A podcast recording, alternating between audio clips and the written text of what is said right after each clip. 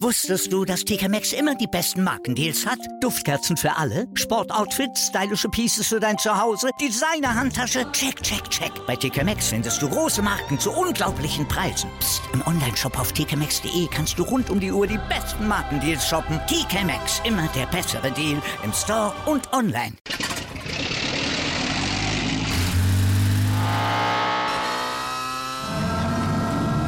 Von 0 auf 100. Aral feiert 100 Jahre mit über 100.000 Gewinnen. Zum Beispiel ein Jahr frei tanken. Jetzt ein Dankeschön, rubbellos zu jedem Einkauf. Alle Infos auf aral.de. Aral, alles super. Anwurf. Der Handball-Talk auf meinsportpodcast.de. Und herzlich willkommen zu einer neuen Ausgabe von Anwurf, eurem Handball-Talk auf mein Sport-Podcast hier auf Sportradio. Dort laufen wir jeden Montag von 13 bis 14 Uhr. Und heute haben wir uns wieder viel vorgenommen, müssen über viele Themen sprechen, unter anderem unter Offensivlahme Angriffsreihen, die wirklich ein bisschen die ganze, ganze Ausgabe uns über begleiten werden. Natürlich wollen wir auch den Blick werfen auf das Topspiel zwischen Berlin und den MSC Magdeburg, was natürlich sehr spannend erwartet wurde. Einen Blick wollen wir auch werfen auf einige Personalien, die es dort gegeben hat in dieser Woche, aber natürlich auch um einige ja, Aufregerthemen, denn sowohl in der European League als oder im European Cup als auch in der zweiten Bundesliga gibt es einige große Themen, worüber wir reden müssen. Mein Name ist Sebastian Müssen, mein natürlich wie gewohnt, ich alleine heute wieder mein geschätzter Experte, daneben Patrick Fritscher. Patrick Fritscher. Hallo Patrick. Tag, ja, erstmal Grüße in die Runde, Grüße an dich, Sebastian. Ich hoffe, ähm, du bist gesund, du bist munter, du bist fit. Ich habe es jetzt die dritte Woche am Stück geschafft, so zu klingen, wie ich klinge. Ich gelobe Besserung. Irgendwann, so gegen Frühling, wird das besser. ja, genau, sobald die kalte Jahreszeit vorbei ist, auf jeden Fall. Ähm, ja, Patrick, lass uns, lass uns mit dem äh, Topspieler anfangen. Äh, ich habe es gesagt, wir haben in Spannung darauf gewartet. Füchse Berlin daheim gegen SC Magdeburg. So ein bisschen, ja, ihr Kryptonit gewesen in den letzten äh, Jahren. Fünf Spiele in Folge verloren gehabt. Und jetzt, na, man hat gedacht, jetzt kommt Matthias Gitzel zurück. Gab es natürlich noch die Vertragsverlängerung bis 2028. Jetzt ist es doch endlich soweit. Und am Ende, ja, verlieren sie zwar knapp mit 23 zu 31, äh, 32 zu 31, aber eigentlich war Magdeburg die Partie über die bessere Mannschaft. Ja, du sagst es halt, ne? Das, das war von Anfang an so richtig äh, spannungsgeladen, die ganze Partie. Das ging mit der Vertragsverlängerung äh, los von Gitzel, die ja auch Bob Hanning da den Fans so schön präsentiert hat, direkt vor Anwurf, sage ich mal, also unmittelbar vorm Spiel, um da nochmal ein bisschen mehr Druck reinzubringen in den Kessel. Es waren ja 9000 in der Max-Schmeling-Halle, es war komplett ausverkauft bis auf den letzten Platz. Es war einfach erstmal eine geile Stimmung. Und ich dachte auch so ein bisschen, okay, mit dieser Fusion, aktuelle Füchseform und dazu eben die Fans, dass es vielleicht klappen kann äh, mit dem Sieg gegen Magdeburg. Wurde es nicht. Es war aber, ich, also in meiner Wahrnehmung war es genau dieser Schlagabtausch trotzdem, den wir uns irgendwie auch erhofft hatten. Ähm, das ging hin und her und immer wenn du das Gefühl hattest, so in meiner Wahrnehmung, da konnte man so sich ein Team ein bisschen absetzen. Hast du auf der Gegenseite jemanden gehabt, der mit einer spektakulären Einzelaktion dann einfach wieder gepunktet hat und das wieder so ein bisschen kippen konnte. Es war sehr sehr unruhig am Anfang und ich habe auch ein bisschen das Gefühl, und das meine ich mit allergrößtem Respekt natürlich, aber dass auch ähm, Grobe und Kinzel an der Pfeife, dass die ein bisschen mitgeschwommen sind in dieser Atmosphäre. Wie, wie fandst du es? Ja, war, war schon ein bisschen so. Ich glaube, die, wir haben es wirklich, diese, dieses Jahr finde ich wirklich, dass das da bei einigen Schiedsrichterpaaren und auch in einigen Partien schon wirklich, wo ich dachte, uh, also da waren einige, wirklich einige Pfiffe mit dabei, wo man echt wirklich so, ja, ins Haare raufen gekommen ist, möchte ich es mal sagen. Ähm, ist natürlich klar keine einfache Aufgabe, ne? Bei volle, volle Halle natürlich musste ich auch einige Duos erstmal dran gewohnt. Wir haben jetzt fast zwei Jahre ohne Fans gespielt.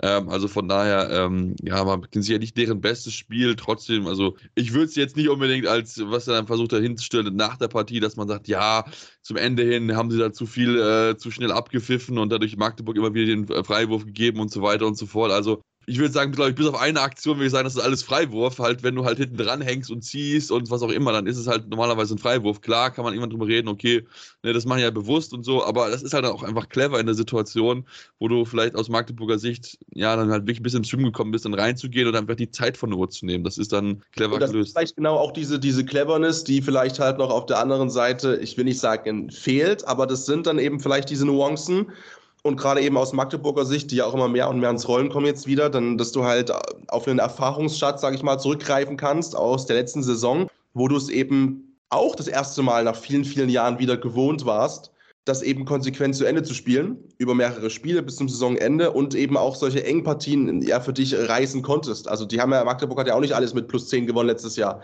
So, sondern es war halt wirklich dann irgendwann diese, ähm, jetzt hätte ich was Abgewichstheit gesagt, diese Abgeklärtheit, ne, die, die, die, sage ich mal, dann so sich einstellt über die Saison, die vielleicht den Füchsen dann doch noch hier und da ein kleines bisschen gefehlt hat. Auch eventuell natürlich mit der extremen Stimmungslage im Hintergrund, die gepusht hat, die geschoben hat. Das ist natürlich eine Sache, die das eigene Team beflügeln kann und das auch getan hat, davon gehe ich aus. Die natürlich aber auch ein bisschen in Überemotion umkippen kann, eventuell, wenn man dann selbst ein bisschen fahrig wird und auch merkt, okay, vielleicht, große Klammer drum, ohne das als Grund vorschieben zu wollen, ne, die, die Raps sind auch ein bisschen unsicher. Das heißt, wir können auch ein bisschen vielleicht überpacen oder wir neigen dazu, weil eben die Schiedsrichter keine klare, harte Linie fahren äh, in so einem Spiel. Das heißt, wir bauschen uns auch mit auf mit 9000 Fans im Rücken. Und dann sind das eben gegen Ende dann die kleinen Aktionen, die entscheiden, weil sie hatten ja auch mittendrin so Rückstände von, von minus drei, minus vier. Also wo du ja auch schon gemerkt hast, okay, ähm, das ist eben nicht nur ein Angriff, den du jetzt brauchst. Mhm. Was für mich eigentlich so die größte Überraschung des Spiels vielleicht insgesamt war, ist eigentlich die Torhüterleistung. Weil ich hatte vor der Partie so das Gefühl, okay, der Mio Saljev, der ist so in so einem Spiel, der ist heiß, der macht die 30% plus wahrscheinlich, ne, wird vielleicht ein wichtiger Faktor, während ich bei den Magdeburgern ja auch über die Saison gesehen, ja schon so ein bisschen auch die Sorgen hatte auf der Torhüterposition, aber es war halt genau das Gegenteil. Michael Portner hält in der wichtigen Phase entscheidende Bälle, hat elf Paraden am Ende, drei mehr als die gesamten Berliner Keeper zusammen. Und das ist natürlich auch dann dieses kleine entscheidende Plus, wo du halt denkst, okay, das ist aus Berliner Sicht musst du das Duell eigentlich gewinnen, denn Mio Salif ist eigentlich der bessere Keeper im Vergleich jetzt zu, also zumindest in dieser Saison als die anderen beiden gegenüber. Ja, also ne, an nackten Zahlen sind das 21,88 Prozent äh, und sieben Gehaltene aus dem Feld. Das, äh, ja, ähm, ist jetzt nicht äh, die oberste Kirsche auf der Sahnetorte. Bei Portner sind es auch nur in Anführungszeichen 26,8 Prozent. Aber du sagst eben, die kam halt dann dafür in Momenten, wo das Momentum entweder drohte zu kippen oder du ähm, in Momentum zu schlagen musstest von, von den Füchsen. Ich glaube, er hat dann in den zehn Minuten, glaube ich, gefühlt drei Paraden, glaube ich, gehabt. Also da waren wirklich viele Entscheidende mit dabei, ja. So, und dann sind es genau, dann, dann ist es vielleicht auch mal hier und da egal, wie viele im Prozentzahlen ausgedrückt es insgesamt sind. Es war äh, dann aber, sage ich mal, wichtig in den einzelnen Momenten. Auf der Gegenseite, äh, wen wir mal da rausstellen, also ich bin dann ganz klar schon bei äh, Christiansson, der rumgewildert hat, im, im also wirklich, äh, das, das war schon im rechten Rückraum da, also äh, im, im, im, Rückraum und ähm, ja, 10 von 12. Kann man mal so machen, würde ich sagen. Kann man mal so machen. Ja, und jetzt natürlich durch die Niederlage ist Berlin nicht mehr Tabellenführer. Das können wir sagen. Es ist jetzt unheimlich, äh, unheimlich spannend, denn jetzt die ersten drei Teams liegen nur einen einzigen Minuspunkt auseinander beziehungsweise gut dadurch, dass Magdeburg halt noch nicht diese 16 Spiele hat, wie die Teams vor ihnen sind sie halt nicht direkt dahinter, aber prinzipiell werden die ersten drei jetzt, wenn alle äh, entsprechend 16 Spiele hatten, nur einen Minuspunkt auseinander. Enorm spannend und ja, durch diese Niederlage hat aber ein Team nutzen können zu ihrem Vorteil. Der THW Kiel sind ja jetzt Tabellenführer mit vier Minuspunkten, ähm, haben ihr Spiel gewonnen gegen die MT Melsung 24 zu 22. Man meint, okay, hey, das war eine knappe Partie, aber wenn man sich zur Halbzeit anguckt, 17 zu 10 stand ja, und dann wirft Kiel magere sieben Tore in der zweiten Halbzeit. Ähm, Patrick, was ist denn da passiert in der zweiten Halbzeit? Ja, deswegen, also das war ähm, schon Dusel. Also ich glaube, wenn, wenn Melsungen ein bisschen mehr Schwung hätte in der kompletten Saison und mit ein bisschen mehr Rückenwind kommen würde, so insgesamt, an allem, was man sich so anerarbeitet hat, vielleicht in der kompletten Spielzeit bisher, dann wird das schon ganz schön eklig hinten raus. Also das war ja auch dann wirklich äh, nochmal extrem eng. Du machst dann aus Messunger Sicht sogar noch den, den Anschlusstreffer dann. Natürlich, okay, das, das Spielrecht wechselt dann blöderweise aus deiner Sicht natürlich dann zu Kiel in der letzten Minute. Aber du kommst auch mal durch Kai Häfner ran. Und obwohl man ganz klar sagen muss, also an den Keepern lag es nicht auf beiden Seiten. Beziehungsweise da kann man auch ein bisschen diesen Spielstand erklären. Das war ja auf beiden Seiten entsprechend einfach stark. Ähm, bei Morawski 45 Prozent 20 Paraden. Total. Absolut irre. Also komplett Banane. Gerade was er in der zweiten Hälfte auch weggeholt hat und ähm, weggenommen hat. Und auf der Gegenseite aber auch ähm, hat ja ähm, Murkwa angefangen und nicht Landin. Auch 35 Prozent. Landin dann auch noch mit 33 Prozent äh, die letzten Minuten gespielt. Ähm, an denen kann man schon sagen, lag es zum großen Teil auch diese sehr, sehr äh, torarme zweite Hälfte. Aber ich weiß nicht, so mein Eindruck war so ein bisschen, dass ähm, ich habe auch viel gelesen oder auch viel, auch vom, von dem, was ich gesehen habe, so einfach das Gefühl, okay, du hast schon das Gefühl, dass das Kiel das souverän wegspielt, aber vielleicht sind sie hier und da ein bisschen im Kopf dann schon ein paar Minuten weiter, als letztendlich auf der Anzeigetafel steht. Ja, habe ich auch so, dass man diese, ja, die, dieses bis zum, bis zum 60 Minuten konsequent zu Ende spielen. Ich glaube, das hat denen so wirklich so ein bisschen gefehlt. Ähm, ich meine, Morawski hat ja 14 Paar in der zweiten Halbzeit gehabt, natürlich ganz, ganz wichtigen Anteil gehabt, wenn man überlegt, okay, die haben sieben Tore geworfen, ne, zwei Drittel der Bälle gehalten, was natürlich schon eine überragende Quote ist. Überhaupt sowieso. Sieben Tore in einer Halbzeit haben die Kieler daheim. Zuletzt, ich habe mal nachgeschaut, 1996 haben sie weniger erzielt gegen Lemgo. Sechs Tore waren es damals. Zuletzt haben sie sieben Tore in einer Halbzeit 2015 gegen die Rhein-Neckar-Löwen erzielt. Ähm, also es ist wäre sehr, sehr selten bei den Kielern. Und ich meine, eigentlich hatte gedacht, okay, jetzt nachdem sie jetzt endlich Nord geschlagen haben in der Champions League, da ihre Negativserie beendet haben, hier, ey, ne, mit, auch noch mit dieser besonderen Aktion, mit diesen bunten Trikots, um auf die, ja, auf die Gesundheit der Meere aufmerksam zu machen, dass auch der Erlös, der aus dem Trikotverkauf gemacht wird, glaube ich, 100% gespendet an, den, äh, äh, an die entsprechende Organisation. Und dann, ja, kommt halt diese zweite Halbzeit mit bei rum und wir stehen alle da und denken uns, ja, du hast zwar gewonnen, du bist Tabellenführer, aber trotzdem hast du jetzt irgendwie nach dem Spiel wieder ein bisschen mehr Fragezeichen, als du eigentlich schon zuletzt beantwortet hattest. Das ist irgendwie so diese Kieler Saison, die ja irgendwie so, so von Höhen und Tiefen bewegt ist, die wir normalerweise nicht so richtig kennen von ihnen. Also klar, die hat letztes Jahr eine richtig schlechte Phase für ein paar Wochen, dann war es wieder alles in Ordnung. Aber so dieses Auf und Ab über Wochen und Monate, das ist halt ungewohnt. In Kiel trotzdem hast du halt nur viele Minuspunkte in der Bundesliga. Ich meine, natürlich, du hast mittendrin geführt, ne, mit, mit, mit, äh, mit, mit plus sieben und, und gehst da auch so, sag ich mal, in, in die Halbzeit. Fängst dann ja auch gut an. Also du hast plus neun es war ja nicht alles schlecht. Ne? Du hast im Normalfall, okay, du, du führst 19 zu 10 ähm, zu Beginn der zweiten Hälfte. Im Normalfall kannst du dich da als Messunger mental darauf vorbereiten, dass du hier weggeschlachtet wirst. Ähm, und dann ist halt wirklich die Frage, warum sie es nicht konsequent zu Ende spielen. Ob das eine Kraftfrage ist, was ich nicht glaube, ehrlich gesagt. Oder ob das, ein, ob das eine Selbstverständlichkeit ist, die in den letzten Jahren vielleicht gereicht hat, um so ein Ding trotzdem dann mit plus 6, plus 7 wegzuziehen, gefahrlos. Ähm, da muss ich wiederum sagen, ist eben aktuell in der Form vielleicht nicht mehr so clever. Oder nicht mehr so, was heißt clever, ne? Das ist ja keine bewusste Entscheidung, dann diese 3% dann rauszunehmen. Aber wenn du eben diese aus den letzten souveränen Jahren und aus, diesen, aus dem Jahrzehnt vielleicht sogar fast, so viel Selbstverständnis mitnimmst, ohne es immer wieder neu und neu zu untermauern, könnte es irgendwann halt kritisch werden. Und das ist halt auch so ein Spiel, wo ich halt, wie gesagt, sage, wenn Welsung ein bisschen mehr Flow hätte, kann das schon noch schief gehen. Definitiv. Also ich meine, wenn die, ne, die haben auch ein bisschen Verletzungssorgen, wie die Kieler ja auch gehabt. Ähm, Julius Green hatte man so ein bisschen spekuliert, dass er zurückkommt. Das ist jetzt nicht so der Fall gewesen.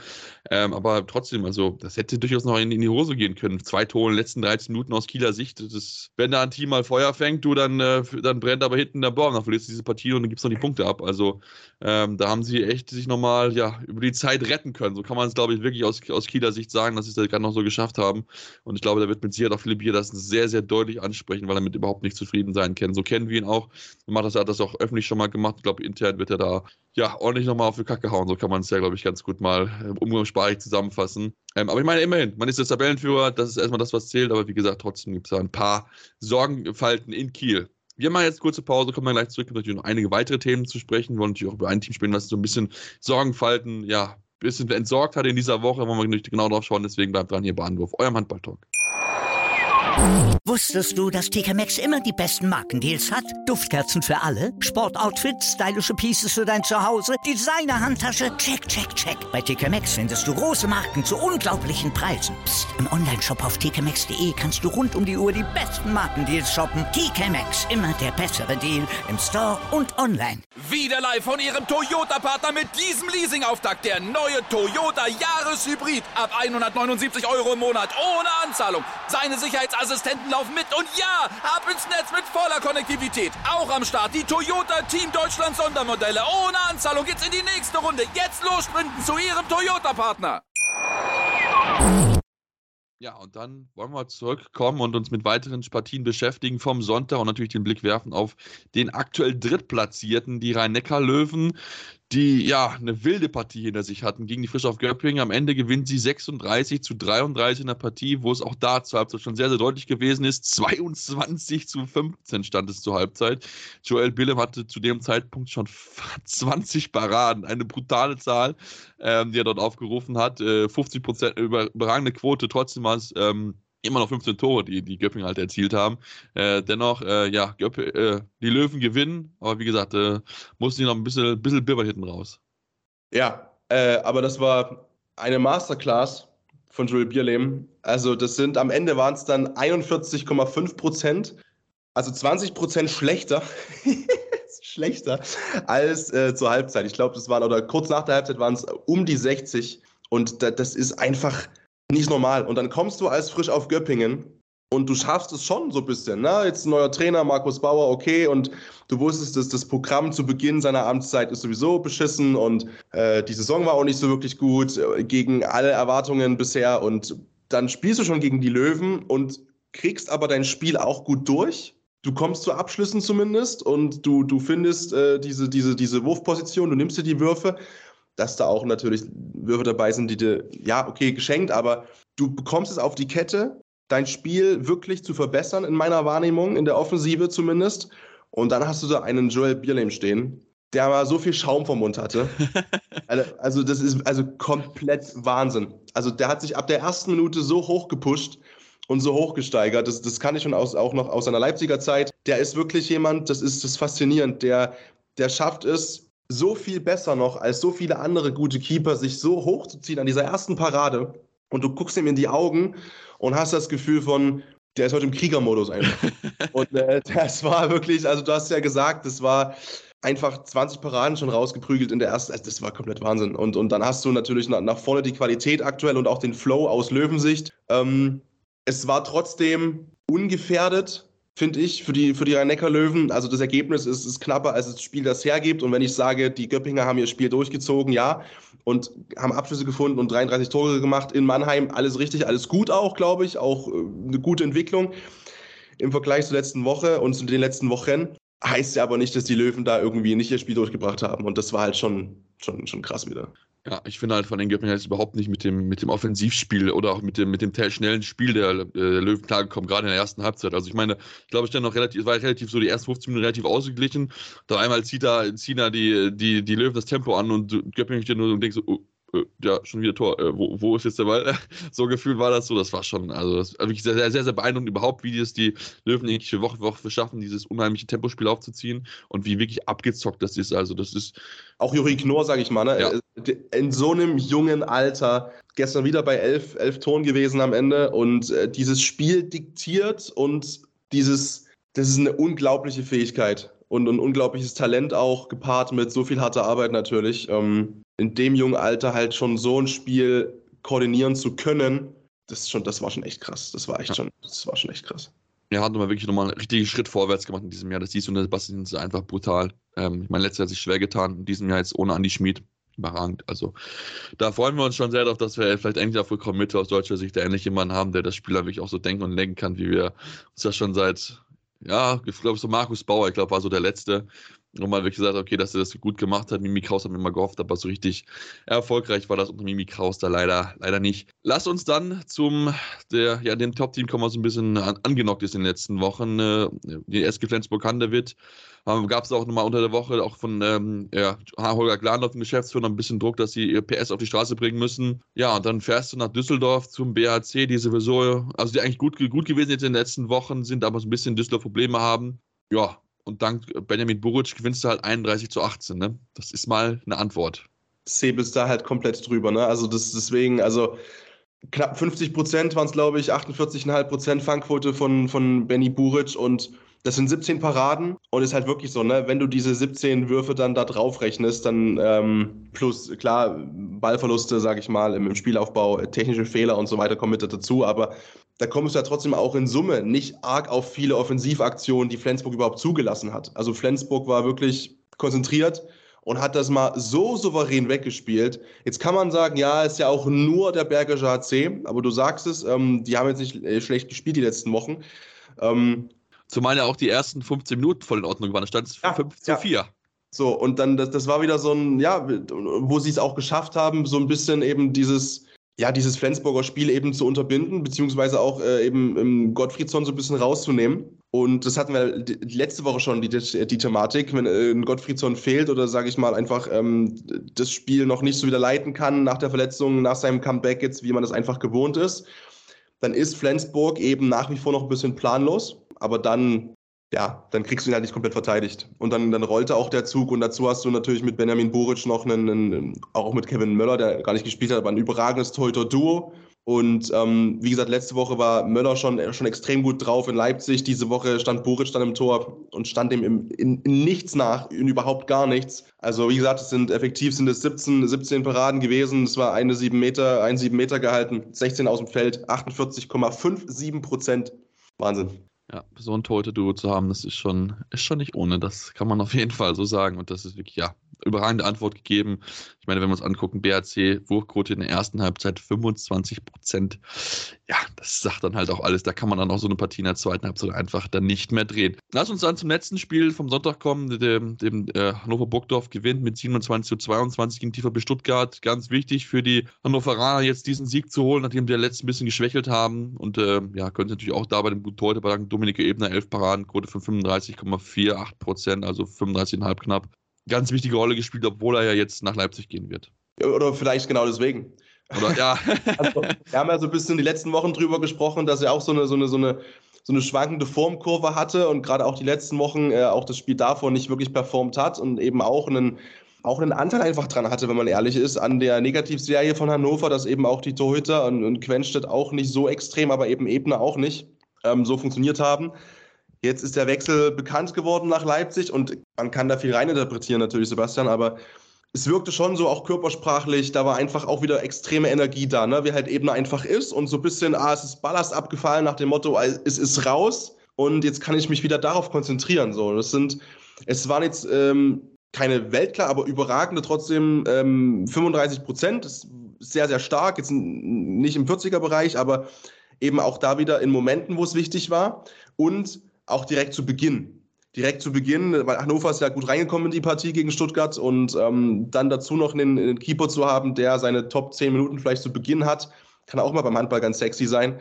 Und ähm, da war er halt einfach, einfach gut unterwegs auf der Platte. Und es war, ich weiß nicht, wie du das gesehen hast, das war schon wieder so ein Hannover, wo man, ja, also sehr souverän und, und eigentlich komplett die ganze Zeit das Gefühl mir gebend, dass das heute auch, dass da nichts anbrennen kann eigentlich. Ja, definitiv. Da bin ich, da bin ich absolut bei dir. Also, das war, das war mal wieder ein guter Auftritt, auch für sie, wie gesagt, nach diesen, nach diesen schweren Wochen, die sie hatten, mit, den, mit dem Unentschieden in, in, in Hamm, wo sie eigentlich gewinnen müssen, mit dieser unnötigen Niederlage, die sie, die sie eingefahren haben gegen Minden. Also, ähm, das war wieder so ein bisschen das Hannover, was wir vom Saisonstart zu sehen bekommen haben. Sie haben sich jetzt ein bisschen gefangen, nachdem auch weiterhin Edwardson, ihr Regisseur, ja ein bisschen fehlt, hat das diesmal Marian Michalczyk gut gemacht, fünf Tore erzielt, drei Bälle vorbereitet, wirklich diesen ja, Regisseur gemimt, den man auch sich so ein bisschen erhofft hat, ja, nach dem, die großen Anlagen hat er ja durchaus, da hofft man ja immer noch, dass er diesen nächsten Schritt dann auch machen kann und das war dann schon wieder auf jeden Fall ein bisschen besser. Gut zudem ist auch für sie, dass sie nicht nur Spiele abgeben, sondern auch Spiele halten können. Max Gerbal, den sie geholt haben im Sommer, hat den Vertrag nochmal verlängert. Das ist sehr, sehr wichtig gesehen, weil auch wohl viel Interesse an dem jungen Mann bestanden hat auf rechts außen. Also von daher, ähm, ja, haben sie ja wirklich nochmal ja, eine gute Woche hinter sich, glaube ich, ist, glaube ich, ganz, ganz wichtig gewesen. Ähm, dann lass uns vielleicht noch ganz kurz, Patrick, auf das Spiel vom Samstag zu sprechen kommen. Leipzig gewinnt knapp mit 29 zu 28 in Minden. Minden ohne 11 und trotzdem hat Minden hier fast diese Partie gewonnen, vor allem, weil Philipp Ahans so überragend gespielt hat.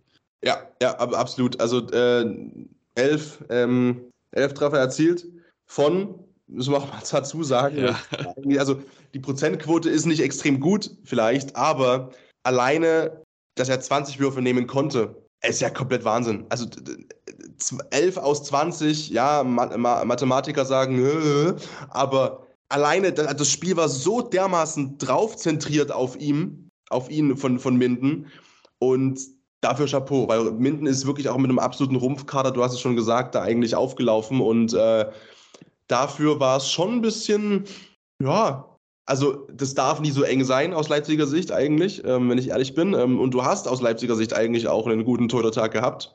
Ähm, einen okayen mit Severas und mit äh, El Taya, ähm, der den Verein auch verlässt im Sommer. Ähm, einen sehr guten, der nochmal 15 Minuten bekommen hat und, und da 42 Prozent weggenommen hat. Also ähm, das war so ein typisches Spiel, wo du, wo du sagen musst, du hast das Torhüter-Duell vielleicht in Summe gewonnen. Aber das darf theoretisch trotzdem niemals so eng sein. Einerseits, weil es Minden ist, bei allem Respekt, ähm, und, und der Leipziger Anspruch schon ein anderer ist. Dazu der Leipziger Flow ein anderer ist mittlerweile. Du hast einen Vereinsrekord vor der Brust, den du auch geholt hast, jetzt aus Leipziger Sicht natürlich. Den sechsten Sieg in Serie gab es noch nie in der HBL-Geschichte für die, für, die, äh, für die Jungs. Und dafür war es ein bisschen zu eng. Ähm, andersrum natürlich dann entsprechend der Respekt in Richtung Minden riesengroß und mit Hansu hast du schon gesagt. Ja, und Semisch Achtbauer in der zweiten Halbzeit auch eine ganz, ganz wichtige Rolle gespielt in, dem, in diesem ja, knappen Spiel. Wie gesagt, Minden bitter, dass sie es nicht geholt haben, aber trotzdem wirklich toll gekämpft. Also, das ist wirklich die Minder, die sind jetzt wieder in diesem Flow, dass sie wieder kämpfen können, nachdem sie wirklich gebraucht haben, um die Saison reinzukommen. Zumal jetzt vielleicht auch noch Moritz Preuß kommen soll. Das ist wohl auch kurz vorm Abschluss, was man so hören soll. Also, das würde nochmal dem Team auf jeden Fall einen Schub geben. Wir machen jetzt kurze Pause, kommen dann gleich zurück, sprechen noch über die Trainersituation in Wetzlar ähm, und aber auch den Blick werfen auf die zweite Liga und dann den European Cup, denn dort gibt es zwei große Themen, über die wir reden müssen, die für viel Furore gesorgt haben. Deswegen bleibt dann hier bei Anwurf, eurem Handballtalk.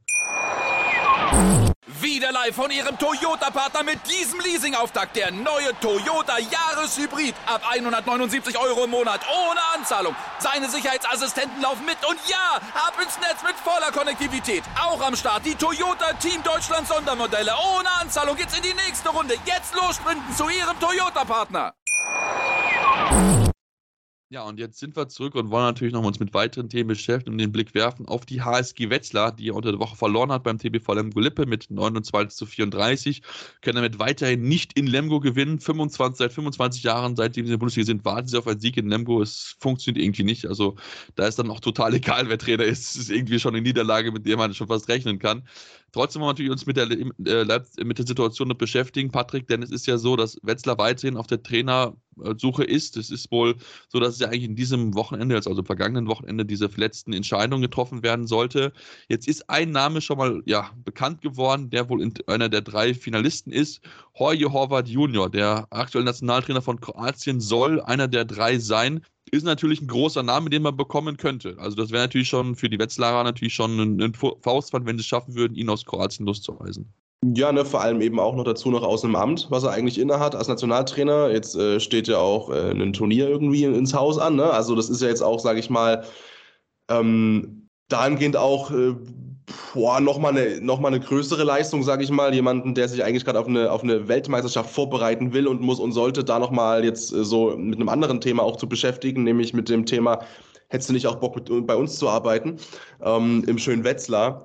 Äh, das ist ja der eine, also es sind ja drei Kandidaten. Das ist ja das, was so nach außen kommuniziert worden ist äh, von Björn Seib, ne? dass man sich ja mit drei Kandidaten da so ein bisschen abspricht und, und es gibt nur einen Namen, der jetzt äh, geleakt worden ist von, müssen wir vielleicht dazu sagen, Aufnahmestand ist Montag früh. Also wenn jetzt schon irgendwas offiziell ist, dann waren wir es einfach nicht, ja. Aber die Wetzlarer Zeitung, die Wetzlarer Neue Zeitung und die äh, Gießener Allgemeine Zeitung, das sind eben dort aus der Region die zwei jetzt ähm, Verleger die sagen halt, es wäre wohl auch schon eine mündliche Zusage da von ähm, Horvath, der, du sagst es, eigentlich ja gerade auch voll zu tun hat. Ja, also der WM steht an, ne? Gruppenphase ist mit dabei und wenn wir mal rechnen würden, im besten Fall könnte er ja jetzt wohl zur Hauptrunde kommen. Also wenn wir uns natürlich mal anschauen, was ist seine Gruppe, ich habe es mir extra aufgemacht gehabt, weil äh, wir natürlich auch schauen wollen, weil es ist natürlich so ein großes Thema, wann könnte er kommen, weil ich gehe nicht davon aus, dass Kroatien ihn vor der WM loslassen würde. Das wäre absolut schwachsinnig, dass sie dann mit einem irgendwie Interimstrainer dort reingehen. Ähm, wenn wir uns angucken, seine Gruppe ist Ägypten, Marokko, USA, ne, mit der Hauptrundengruppe, die ja dieses Jahr enorm groß ist in diesem Jahr, würde er dann treffen auf Dänemark, Belgien und wahrscheinlich, oder gut, Belgien vielleicht nicht unbedingt, aber dann würde es mit Belgien, Bahrain, Tunesien, einer von diesen vier Mannschaften, die dann mit in die Hauptrunde reingehen würde. Das könnte dann, je nachdem, wie es gegen Ägypten geht, wahrscheinlich dann Platz 3 sein. Also es wäre er frühestens am 23. Januar, wäre er dann durch mit dem Turnier. Und ähm, ja, ich weiß nicht, ob du das Risiko eingehen willst, ihn zu holen in einer Phase, wo du eigentlich eine komplette Vorbereitung brauchst, um das Team ja, zu stabilisieren, um Sicherheit zu geben und du machst es dann aber so, dass du halt deinen Trainer dann eigentlich dann erst holst, ähm, ja, zum 23. Januar. Und das ist dann vielleicht dann schon das bisschen zu spät, wenn man ganz ehrlich ist. Also das ist ja auch das, was, was Björn Seib gesagt hat, ne? dass äh, jetzt, ja, wir, wir müssen noch schlau sein und den richtigen Zeitpunkt halt rausfinden, weil man kennt ja unseren Spielplan und äh, das ist ja sehr, sehr prickelnd. Das haben wir ja schon mal besprochen. Natürlich aber das ist bei jedem anderen Handballverein, der gerade den Trainer gewechselt, den Trainer gewechselt hat, auch prickelnd gewesen. Du hast gerade einfach keinen Zeitpunkt, weil ähm, das ist eben in, in, jeder Sportart so. Beim Fußball ist es immer überall medial präsent. Beim Handball ist es nicht anders. Da gibt es englische Wochen, da ist der Kalender vollgepackt vor dieser Winterweltmeisterschaft, die ja immer Winter ist. Ähm, und na, da hast du einfach es gibt keinen guten Zeitpunkt so. Jetzt haben wir das mit zig Trainern schon gehabt, die einfach reingeworfen worden sind, wo es funktionieren musste. Und jetzt sagst du es halt, ne? Äh, was für einen guten Zeitpunkt. Einerseits, guter Zeitpunkt könnte eigentlich sein, komplett in eine Vorbereitung mitzumachen. Okay. Ähm, auch wenn dann vielleicht nicht alle komplett da sind, logischerweise. Ähm, aber, aber Großteil halt. Der Großteil ist da, genau. Der Großteil ist halt da, weil ich mir eben auch nicht vorstellen kann, dass der kroatische Verband sagt, trotz allem Verständnis und trotz aller Sympathie und Akzeptanz da für die Karriere von, von Horvath da, aber ich sage ja als Verband jetzt nicht, ja, weißt du, wir haben jetzt eine WM in einem Monat, mach halt dein Ding und geh nach Hessen. Also, sorry, aber nee. Also wahrscheinlich sowieso ohne Ablöse, wahrscheinlich sowieso gar nicht. Das wäre jetzt hier noch das nächste Thema, aber ich meine, warum sollten sie das tun? Also das wäre ja, das wäre absolut schwachsinnig, gerade auch Kroatien, die ja sich immer auch als Nation halt sehen, ne? die einen gewissen Anspruch haben, die auch gewisse was erreichen wollen bei so einem Turnier, ähm, auch wenn es jetzt ein bisschen aufgebläht ist in diesem Jahr, aber trotzdem natürlich wollen sie einiges erreichen. Ähm, also von daher, ja, also ich glaube es nicht so ganz. Vielleicht wird es aber André Haber. Ich meine, sein Vertrag ist jetzt aufgelöst. Theoretisch gesehen wäre er ja frei, ohne dass du jetzt Ablöse zahlen müsstest.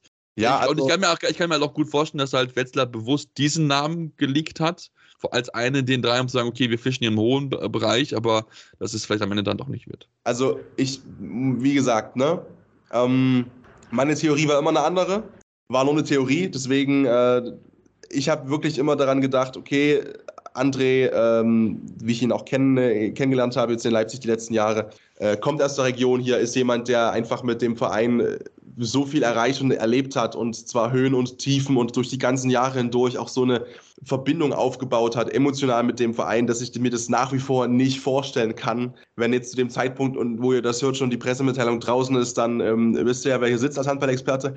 Aber ich kann es mir einfach nicht vorstellen, dass das äh, dass André jetzt direkt den nächsten, den nächsten Verein irgendwie übernimmt. Also ich irgendwie, ich, ich krieg's im Kopf nicht zusammen.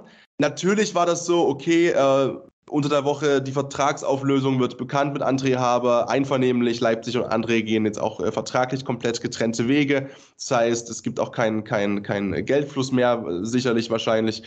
Ähm, und dann ein paar Tage später oder ist dann so im ungefähr gleichen Zeitraum dann die Meldung draußen, ja, wir haben halt drei Trainerkandidaten ich bin mir schon sicher, weil Seip hat ja auch gesagt, äh, die haben ja mit 25, 30 Leuten angeblich gesprochen oder die Namen auf dem Tisch gehabt. Da, bin, da würde ich sehr, sehr viel meiner Hände ins Feuer legen, dass auch André Haber da lag. 100 Prozent. Ich glaube, das äh, hat er sich auch verdient, einfach über die letzten Jahre da einfach auch ähm, sofort wieder, auch nach dem verkorksten Saisonbeginn, trotzdem wieder für einen HBL-Job in Erwägung gezogen zu werden. Das ist meine ganz klare Meinung.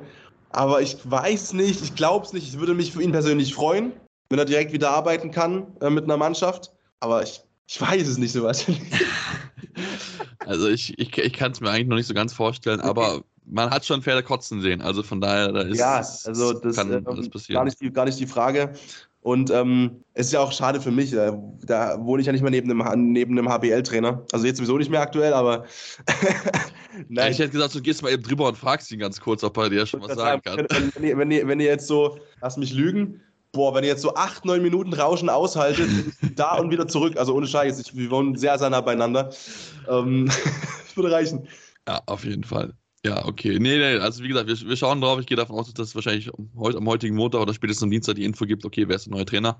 Weil, wie gesagt, es, es muss jetzt einfach jetzt eine finale Entscheidung dort her. Dann schauen wir mal, wann er dann kommt und wer es am Ende werden wird. Wir wollen jetzt mal den Blick ein bisschen auf andere Themen werfen und den Blick erstmal noch in Deutschland bleiben und zwar dann auch den Blick auf die zweite Liga werfen, was wir ab und an mal tun. Ähm, und ja, wir müssen uns in diesem Fall das mit beschäftigen, weil es ein Thema gibt, was nicht sonderlich schön ist. Und zwar ist es so, dass ähm, ja, der HC Empor Rostock hohe, äh, ja, hohe Schuld oder hohe Kritik geäußert hat gegen die HSG Konstanz. Das Spiel ging 32 zu 32 aus, jetzt schon am vorvergangenen Wochenende, also quasi der vorletzte Spieltag, der es gewesen ist. Und ähm, ja, was soll man sagen? Es geht darum, dass äh, die Tore nicht richtig gezählt worden sind, äh, Patrick. Es war, äh, ja, ich habe es mir extra angeschaut, es war wirklich, wenn man sich das vergleicht, äh, Live-Ticker mit Anzeige, mit Spielverlauf, da ist wirklich viel schiefgelaufen, so ab Minute 20, ähm, wo ich mir einfach nur, nur an den Kopf fassen kann, dass sowas wirklich passieren kann.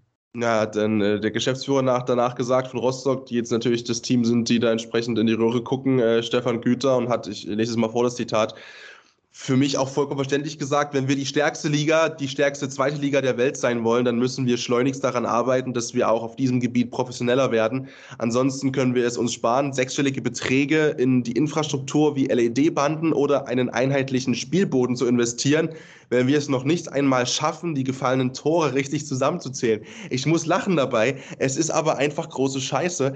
Ähm, du, wenn du sagst, du hast es gesehen und du hast es verfolgt und du hast es verglichen, Live-Ticker und, und ähm, auch TV-Bild.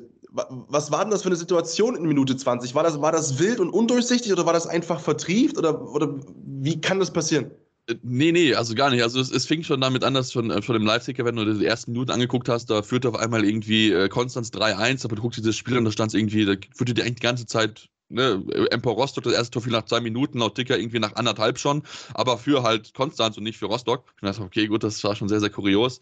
Und es wurde einfach ja, es wurde einfach auf der Anzeige ein Tor hinzugefügt. Also wirklich, es war so, ähm, es war glaube ich beim Stand, warte, ich habe es mir extra rausgeschrieben, es war beim Stand von ähm, 11, 15 zu 11 ne, und der, der, Ticker stand da schon irgendwie auf 13 zu 14, wo sie einfach einmal ein Tor falsch hinzugefügt hatten, also quasi, ne, ähm, Rostock hat das Tor geworfen, Konstantin hat es bekommen, also es war die gleiche Nummer, aber halt fürs falsche Team, was ja immer mal, mal passieren kann. Mein Gott, ne, rutscht mal ab, kann ja immer mal passieren, alles gut. Ähm, ja, und dann auf einmal wirklich so, irgendwie 22 Minuten steht es einmal 11, 15 zu 11, Rostock hat den Ball, guckt auf die Anzeige, auf einmal steht es 12 zu 15, wo du denkst so, okay, wo kommt jetzt das Tor her? Weil eigentlich in der Situation, also es war jetzt, war jetzt nicht so, dass irgendwie okay sagt, okay, da wurde irgendwie ein Tor vergessen, wo du es hinzufügen kannst. Nee, es war einfach so, eine halbe Minute hatten die den ungefähr den Ball, ne, so 20 Minuten, 20 Sekunden ungefähr. Auf einmal kam ein Tor für, für halt Konstanz hinzu. Und ich dachte, okay. Und äh, das war, es wurde dann sogar noch so wild, dass sie dann sogar noch ein Tor vergessen haben hinzuzufügen für Rostock, obwohl es eigentlich regulär gezählt hat. Und eigentlich hätte es zur Halbzeit 18 zu 17 stehen müssen für Rostock, stand aber 18 zu 17 für Konstanz. Und äh, ich habe mich da wirklich total reingefuchst, weil ich, weil ich da auch noch was mache für Sport 1 ähm, und auch da angefragt habe, ne, wegen auch des Statements sowohl vom Verein als auch von der Liga, wo es auch wohl was geben wird, was mir gesagt wurde. Aber trotzdem, es ist komplett wild, was dort passiert ist, denn teilweise haben stand, äh, war bei richtiges Spielstand, der Spielstand auf der Anzeige und auf dem Ticker dreimal komplett verschieden. Ja, ne, Verwirrt? Ich, ja. Also, ja, ich, ich sehe es ja gerade ne, bei, bei, bei diesem 15 zu 11, was du gesagt hast, dass dann äh, Rostock äh, durch äh, Sveinsson ein Tor macht. Es müsste 16-12 stehen, äh, 16-11, dann steht es 15-12, aber und dann steht es im Spielprotokoll zu dem Zeitpunkt ähm, 15-13. Also zwei Tore on top quasi. Die, also Rostock minus 1 und, und äh, Konstanz plus 2 also, wie gesagt, um Gottes Willen, menschliche Fehler gestehe ich jedem zu, das ist gar nicht die Frage. Und, und ähm, klar, passiert immer. Es ist auch einfach, jetzt hier, wie gesagt, ne, jetzt Montag früh da zu sitzen und irgendwas in ein Mikrofon zu krächzen, äh, aus meiner Perspektive. Aber das muss ja spätestens, also das muss ja mal irgendjemandem auffallen. In der Halbzeitpause, die Rostocker weisen drauf hin. Du hast Leute, die den Spielbericht machen, du hast Leute vom, vom DHB da, du hast äh, die Schiedsrichter da, du hast Beobachter da, du hast natürlich mindestens mal ein paar tausend Leute in der Halle da, die die Schnauze voll schon haben und nicht wissen, wo oben und unten ist. Ähm, es wurde ja auch reklamiert, aber ja, also man, man oh. sieht das auch, im Live-Beat sieht man es auch, dass ähm, ich glaube, das müsste beim Stand, ich habe es mal aufgeschrieben, beim Stand von 13 zu 16, ähm, wo, wo, wo dort äh, gesprochen wird, oder beziehungsweise auf der Anzeige steht 14 zu 15, aber eigentlich steht es 16 zu 13 richtig. Weil ich habe mir jetzt extra alles mal genau aufgeschrieben, alle Tore zusammengefasst und so. Und dann siehst du, okay, dass die Rostocker halt zum Zeitnehmertisch halt gehen und sagen, Leute, hier passt was nicht, wir haben ein komplett anderes Ergebnis als das, was auf der Anzeige steht.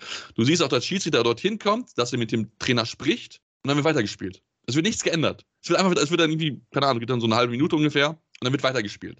Stefan Güter hat gesagt dann also danach äh, im Interview auch, dass äh, die Rostocker natürlich das reklamiert haben, ist ja klar. Äh, und dann wurde denen wohl, also das ist die, die Seite von Güter, die das halt sagt, ähm, dass eben die Schiedsrichter gesagt hätten, dass man das doch bitte dann in der Halbzeit klären wolle, ne, mit, mit Rücksprache auch mit den Offiziellen dass das gar nicht, das, aber das, das, das, das ist spieltechnisch gar nicht möglich im Regelkatalog. Dann frage ich mich auch entweder, ich möchte niemanden, um Gottes Willen, ich, ich stelle nur Fragen. ähm, entweder wusste ich das als Schiedsrichter selbst nicht und als Offizieller, dass ich das, diese Entscheidung nicht mitnehmen kann in die Halbzeit, oder ich wusste das, wusste aber selbst nicht mehr, wo oben und unten ist und habe es deswegen wissentlich, eventuell, um Gottes Willen, aber die Möglichkeit gibt es ja. Also, weil wenn ich das doch vorschlage zu sagen, äh, ich merke, hier ist ähm, Palermo an der Bank, ähm, und die Schiedsrichter entscheiden das entweder aus Nichtwissen dann frage ich mich, ah, scheiße, Schiedsrichter, vielleicht sollte man das wissen. Oder wissentlich, dann frage ich mich, scheiße, ist ein Schuldeingeständnis und eigentlich noch schlimmer, ähm, dass man dann so ein Spiel, in, oh Gott, ich übertreibe jetzt maßlos, ne, aber ähm, eventuell wissentlich verpfeift und hofft, dass sich das schon irgendwie regelt automatisch in der zweiten Halbzeit. Ja, also ich, ich, ich, also wenn es der Schiedsrichter nicht weiß von der Regel, ich meine, das kann immer mal passieren, aber kann man immer noch mal nachgucken und auch nachfragen. Also normalerweise hast du als Referee mit sich immer so ein Regelheft mit sich eigentlich dabei. Ähm, wurde halt natürlich, ich, ich bin selbst Referee, ich wäre mir selbst unsicher, wie ich mit so einer Situation umgehen würde. Aber ich würde auch mir halt, ich würde mich halt damit beschäftigen und mir halt Gedanken machen, okay, die werden das aus einem bestimmten Grund sagen. Die werden das nicht sagen, ja, ist halt irgendwie so, ne? Wir wollen ja jetzt irgendwie noch mehr Tore oder so haben. Da gibt es ja einen Grund mit Sicherheit für. Das ist ja erstmal das Erste, wo du Gedanken machen musst als Schiedsrichter. Du kannst es ja auch direkt nachweisen. Ich meine, du kannst es ja auch direkt nachweisen. Du kannst dann ja einen Ticker zeigen, kannst sagen, guck mal, was, was hier drin steht. Genau. Also ich meine, zwar selbst da steht es falsch, aber zumindest auch als Schiedsrichter, ich weiß nicht, wie das normalerweise gilt ist, aber eigentlich sollte es so sein, dass du selbst auch Tore mitzählst. Also dass du selbst quasi, du hast ja ein Kärtchen und dort mit anmarkierst, okay, so und so soll es eigentlich stehen. Da musst du ja selbst dann gucken, okay. Ja, wenn du sagst natürlich, der Ticker ist falsch, natürlich, aber es ist ja noch ein Argument dafür. Ja, genau. Du halt sagst, guck bitte mal, der Ticker ist falsch, das da oben ist falsch, weil wir haben die und die Tore stehen. Und da muss ja zumindest, also das muss ja zumindest mal für so viel Aufmerksamkeit sorgen dann, dass man sich dann schon fragt und automatisch beschäftigt damit, okay, hier ist irgendwas nicht so, wie es eigentlich sein sollte in der Profiliga. Was passieren kann, aber nicht sollte. Man sollte nachschauen. Ja. Genau. Ja, also es wird, soll wohl, äh, ja, es soll von ein Statement dann, dann zu geben von der Liga, wie gesagt, ich habe es schon gesagt, und äh, gerne dann auf Sport 1 schauen. Ich, der Artikel ist soweit fertig, ich warte eigentlich nur noch auf, auf die offizielle, offizielle äh, Statement vom, von der Liga, was dort geben wird. Ähm, aber ja, das ist äh, etwas, was natürlich nicht passieren darf. Ich meine, er hat die Vorwürfe, warum das schon mal passiert ist. Ähm, bisher ist es zumindest mir noch nicht bewusst gewesen in der Form, dass es da schon mal irgendwelche Vorwürfe gab, aber ähm, sollte schon mal sowas vorgesehen sein, dann mussten halt personelle Konsequenzen her, äh, in jegliche, jegliche Art, ob man da einen Beobachter dazusetzen muss, ob man dann die Leute am Kampfgericht austauschen muss, aber da, ähm, sowas darf nicht nochmal passieren, das ist ganz, ganz klar. Dafür sind wir einfach auf einem zu hohen Niveau. Und meine 32, 32, am Ende kann es um einen Punkt gehen im Abstiegskampf. Und dann guckst du halt auf diese Partie drauf und da, dann ist es halt das, was am Ende ja. vielleicht fehlt. Genau. Ist so. Und hast ja eine wunderschöne Brücke gebaut, ne? Sachen, die nicht passieren dürfen, Sebastian. Genau, aber dazu wollen wir gleich reden nach einer Pause, kurzen Pause hier bei Anruf beim Handball-Talk. Wieder live von Ihrem Toyota-Partner mit diesem Leasing-Auftakt. Der neue Toyota Jahreshybrid. Ab 179 Euro im Monat. Ohne Anzahlung. Seine Sicherheitsassistenten laufen mit. Und ja, ab ins Netz mit voller Konnektivität. Auch am Start die Toyota Team Deutschland Sondermodelle. Ohne Anzahlung geht's in die nächste Runde. Jetzt los zu Ihrem Toyota-Partner.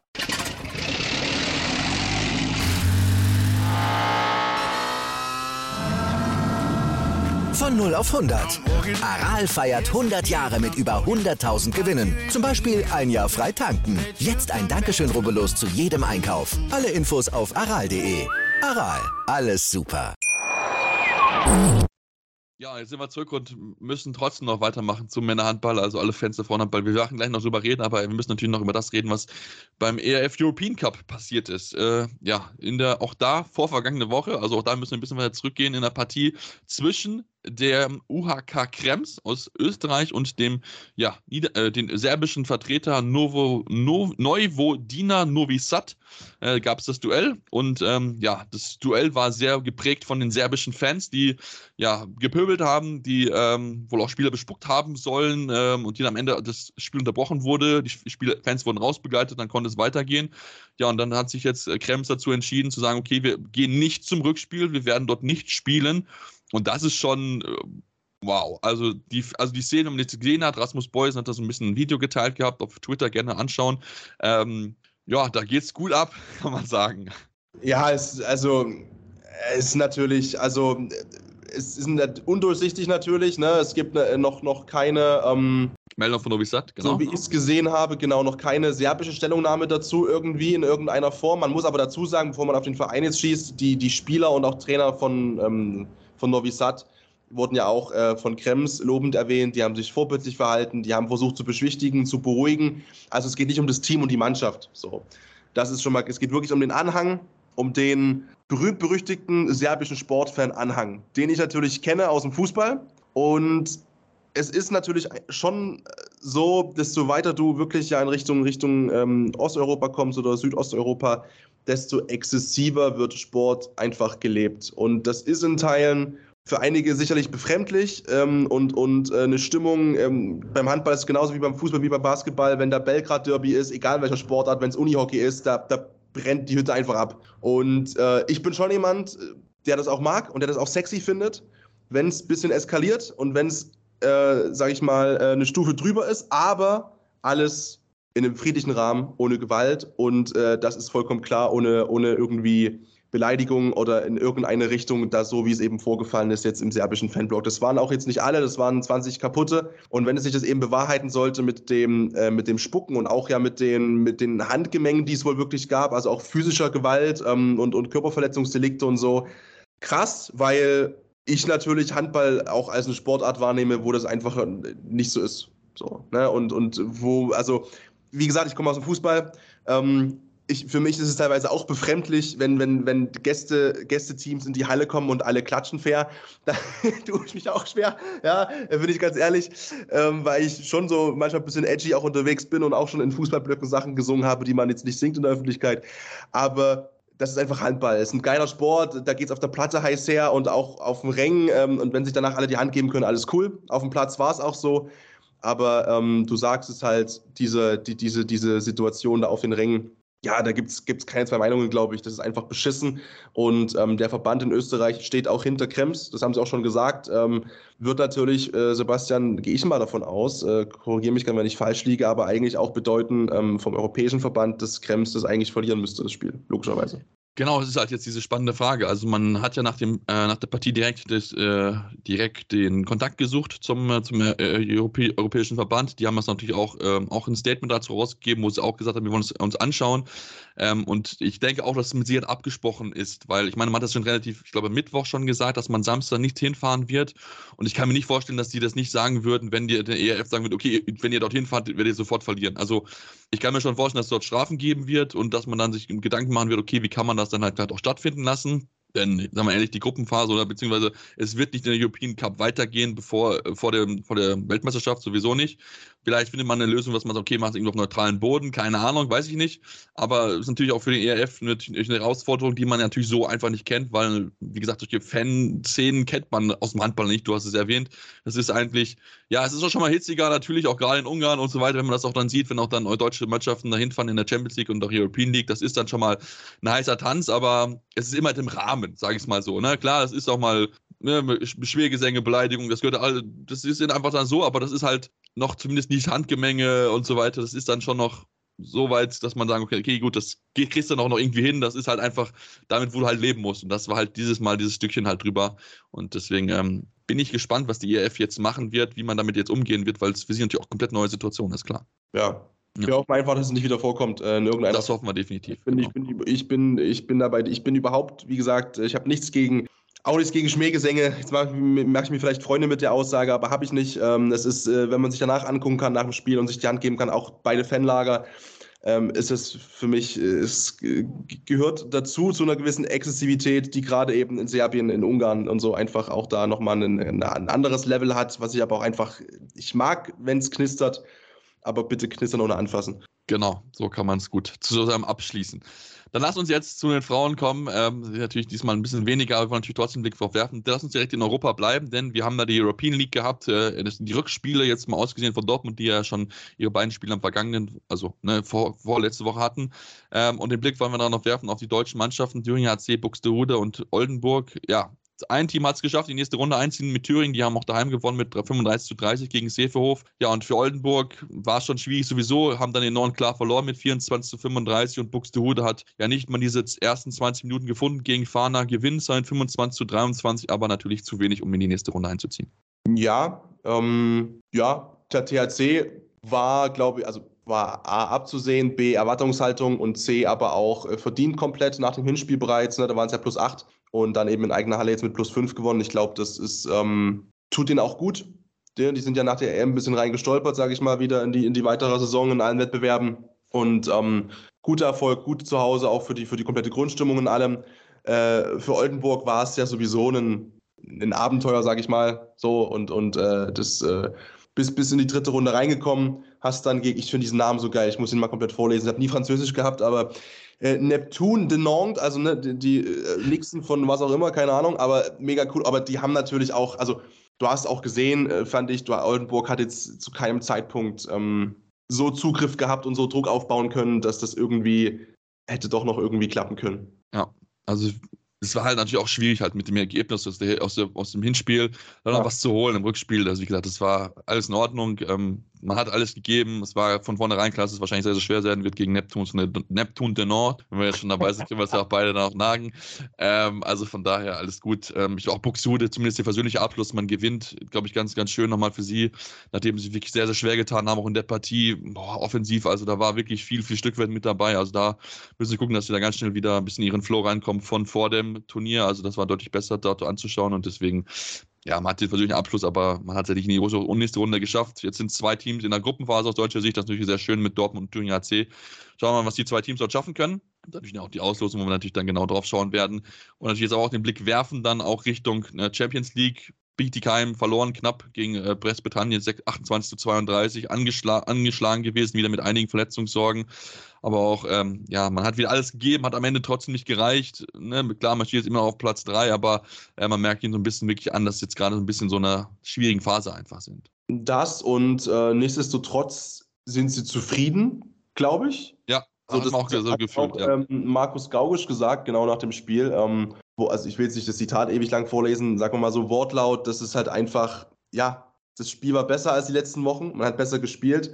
Du merkst eben, dass du halt äh, gewisse das Nuancen entscheiden können auf diesem Level einfach in der Champions League, ob du das Spiel gewinnst oder halt verlierst. Und ähm, dazu hast du eben auch auf äh, vier wichtige Spielerinnen verzichten müssen, die dir auch A, natürlich qualitativ fehlen im Individuellen, auf der anderen Seite natürlich aber auch Sebastian einfach äh, in der Rotation, um da eben auch ähm, kraftschonend durchrotieren zu können und immer wieder auch mit 100% auf der Platte zu stehen.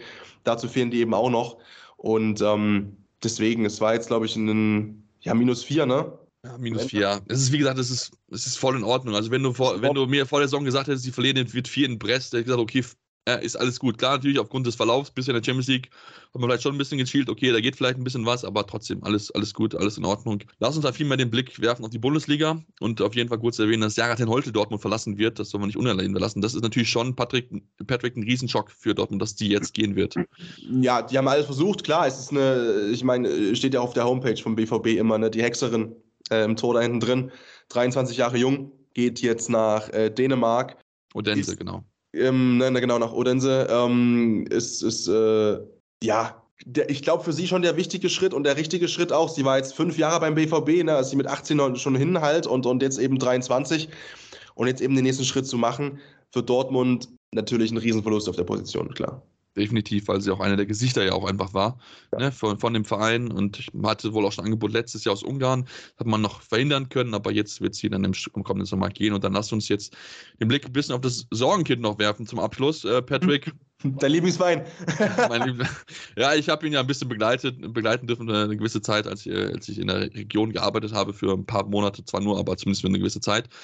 Die Sportunion Neckarsulm. Ähm, ja, ja, was, was, was soll, ja, was, was soll man, soll man sagen zu, zu der Woche? Verlieren erst mit, ein, äh, mit 23 zu 31 im Pokal bei Oldenburg und haben dann das Spiel in Blomberg-Lippe und gehen halt mit 20 zu 34 unter die Räder. Und so gerne ich Tanja Lockwin mag, ich glaube, das ist jetzt für sie sehr, sehr eng. Also mich würde es nicht wundern, wenn äh, diese Woche die Meldung kommt, dass Neckarsulm sich von der Trainerin trennt, weil das ist einfach zu eklatant deutlich, wie sie hier verlieren zweimal in Folge wieder. Ja, zweimal in Folge und jetzt mit, mit, mit also minus 14 äh, gegen Blomberg-Lippe. Ja, natürlich, äh, die sind oben mit dabei, die sind aktuell Vierter in, äh, bei den Frauen in der Bundesliga, aber also dazu kommt einfach noch, ja, die, wenn natürlich auch dann äh, Melanie Veit auf der Gegenseite einen Sahnetag erwischt, auch mit über 40 Prozent, dann wird es halt noch deutlicher. Auf der anderen Seite hast du auch ein Torhüter-Duo im Tor und das hat halt mit 18% und 24% kein Sahnetag. Das kommt halt mit dazu noch. Und dann kommt die Differenz zustande.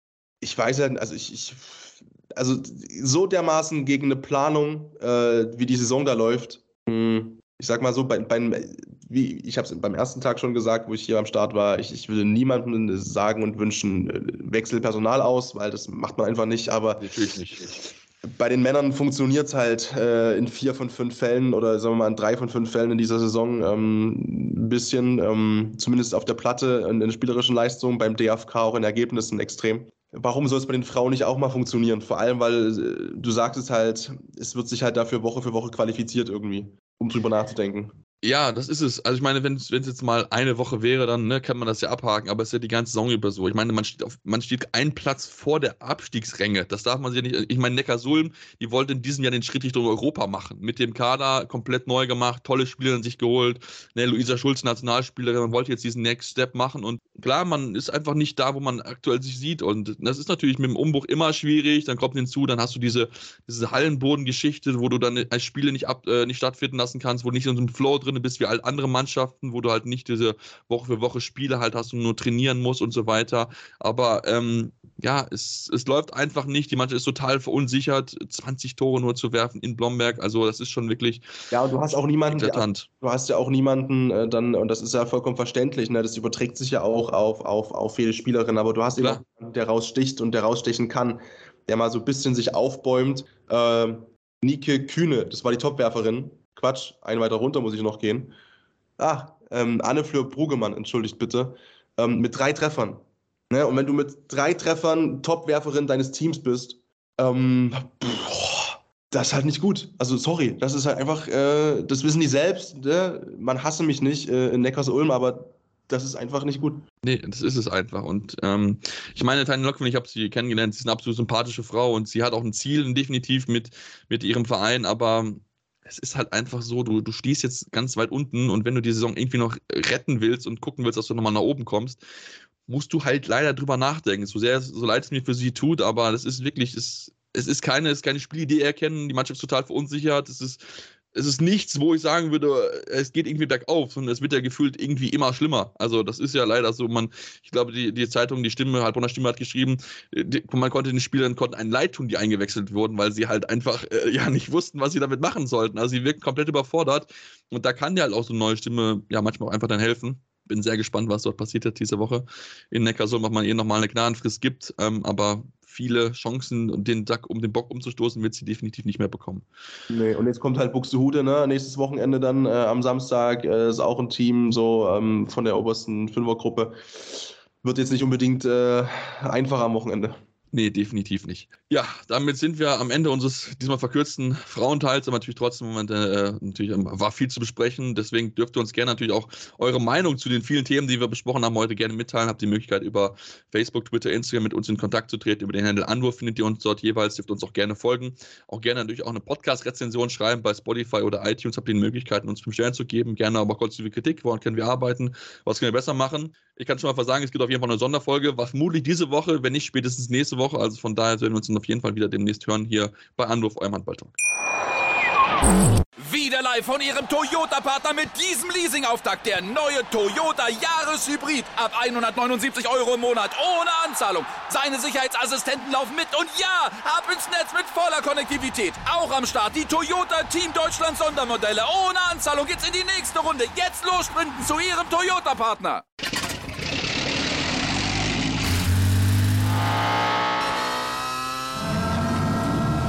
Von 0 auf 100.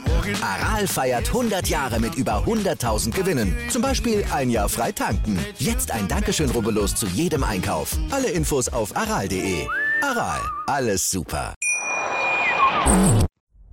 Anwurf. Der Handball-Talk auf meinsportpodcast.de.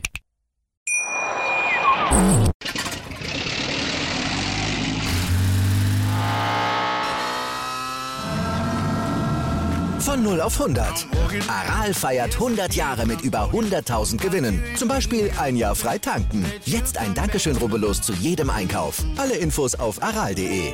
Aral, alles super. Ich habe mich natürlich schockverliebt, weil die war wirklich ganz, ganz klein. So begann die Mensch-Hund-Beziehung zwischen Christina und Tierschutzhund Frieda. Und wie es danach, nach dem ersten Moment der Verliebtheit, so weiterging und welche Klippen es danach zu umschiffen galt, das hört ihr in der neuen Ausgabe von Iswas Dog dem Podcast für harmonische Mensch-Hund-Beziehungen. Ist was, Dog? Mit Malte Asmus. Überall, wo es Podcasts gibt.